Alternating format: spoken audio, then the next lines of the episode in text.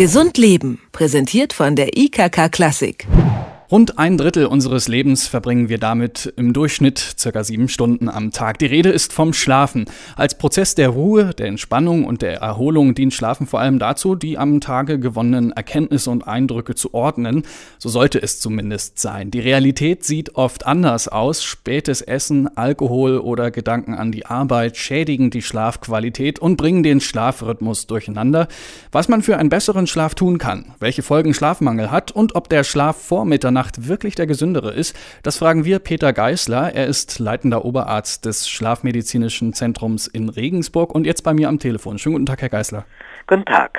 Man kennt ja das Gefühl, nachts eigentlich gut geschlafen zu haben, meint man jedenfalls, und trotzdem morgens wacht man auf und ist total gerädert. Was macht der Körper eigentlich im Schlaf?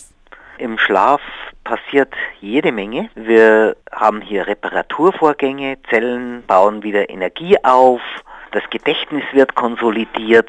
Also für den Körper und das Gehirn ist der Schlaf keineswegs ein Zustand nur der Entspannung, sondern wirklich ein Zustand des aktiven Reparierens und des Neuorganisierens des Gedächtnisses. Jetzt ist natürlich die Frage aller Fragen, über die man sich eigentlich nie so richtig einig ist, wie viele Stunden Schlaf sind denn nun gesund?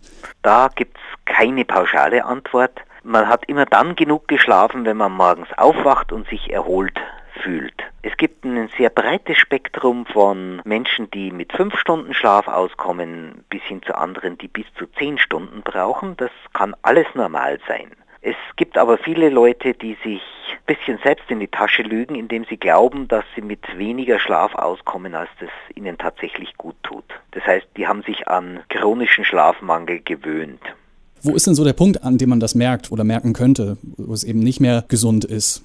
Ja, problematisch wird es dann, wenn man morgens selbst mit Wecker nur schwer rauskommt, wenn man zum Beispiel am Nachmittag gegen seinen Willen einnickt bei Besprechungen. Das können deutliche Hinweise darauf sein, dass man einfach zu wenig geschlafen hat. Kann man denn auch zu viel schlafen? Nein, kann man eigentlich nicht. Denn wenn man ausgeschlafen hat, dann schläft man einfach nicht mehr, dann liegt man einfach wach im Bett. Allerdings kann man zu viel Zeit im Bett verbringen. Das geht.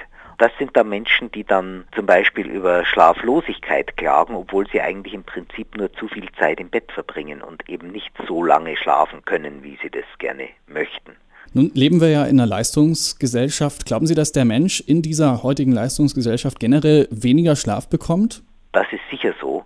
Wir sehen, dass in den letzten Jahren die durchschnittliche Schlafdauer eindeutig zurückgegangen ist in den Industriegesellschaften und dass wir immer mehr Menschen haben, die ein Schlafmangelsyndrom aufweisen. Haben sich dann dadurch auch moderne Krankheitsbilder entwickelt, die es früher vielleicht noch nicht gab?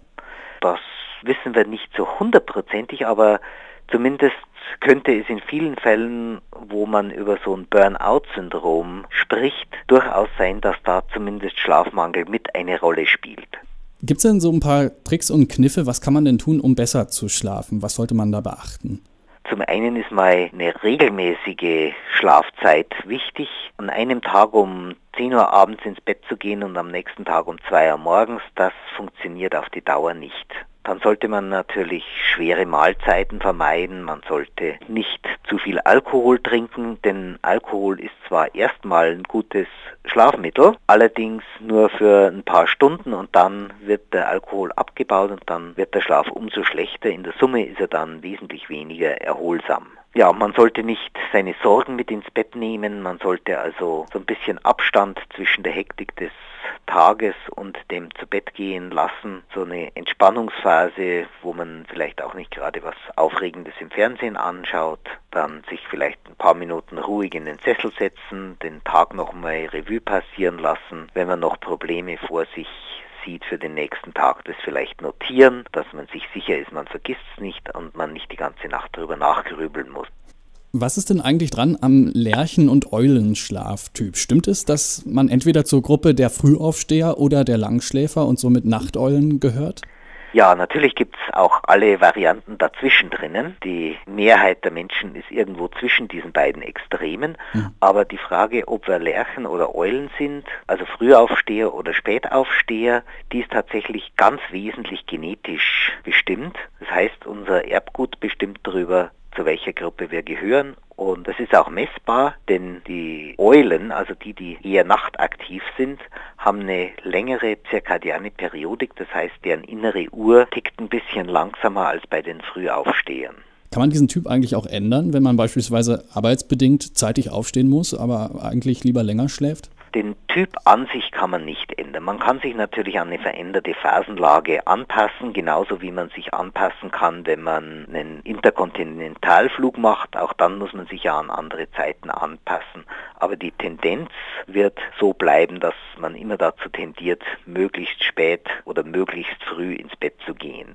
Was sich ändert, ist im Lauf des Lebens. In der Jugend sind wir tendenziell mehr Abendtypen und mit höherem Lebensalter nimmt die Zahl der Morgentypen immer mehr zu.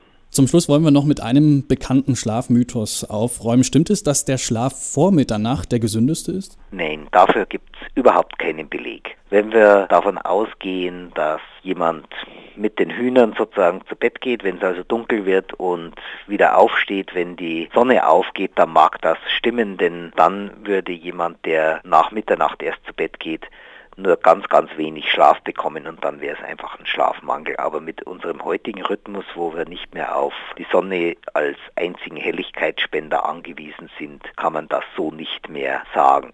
Es ist halt so, dass die ersten Stunden des Schlafes vorwiegend vom Tiefschlaf geprägt sind. Den brauchen wir genauso wie die Stunden des späteren Schlafes, wo der REM-Schlaf mit den bunten, bizarren, lebhaften Träumen ist. Beide Schlafphasen brauchen wir. Soweit also Peter Geißler, leitender Oberarzt des Schlafmedizinischen Zentrums in Regensburg. Mit ihm haben wir über die Wichtigkeit des Schlafens, Schlafmangel und Tipps für einen besseren Schlaf gesprochen. Vielen Dank für das Interview. Ja, danke. Gesund Leben, präsentiert von der IKK Klassik, gibt es auch zum Nachhören als Podcast.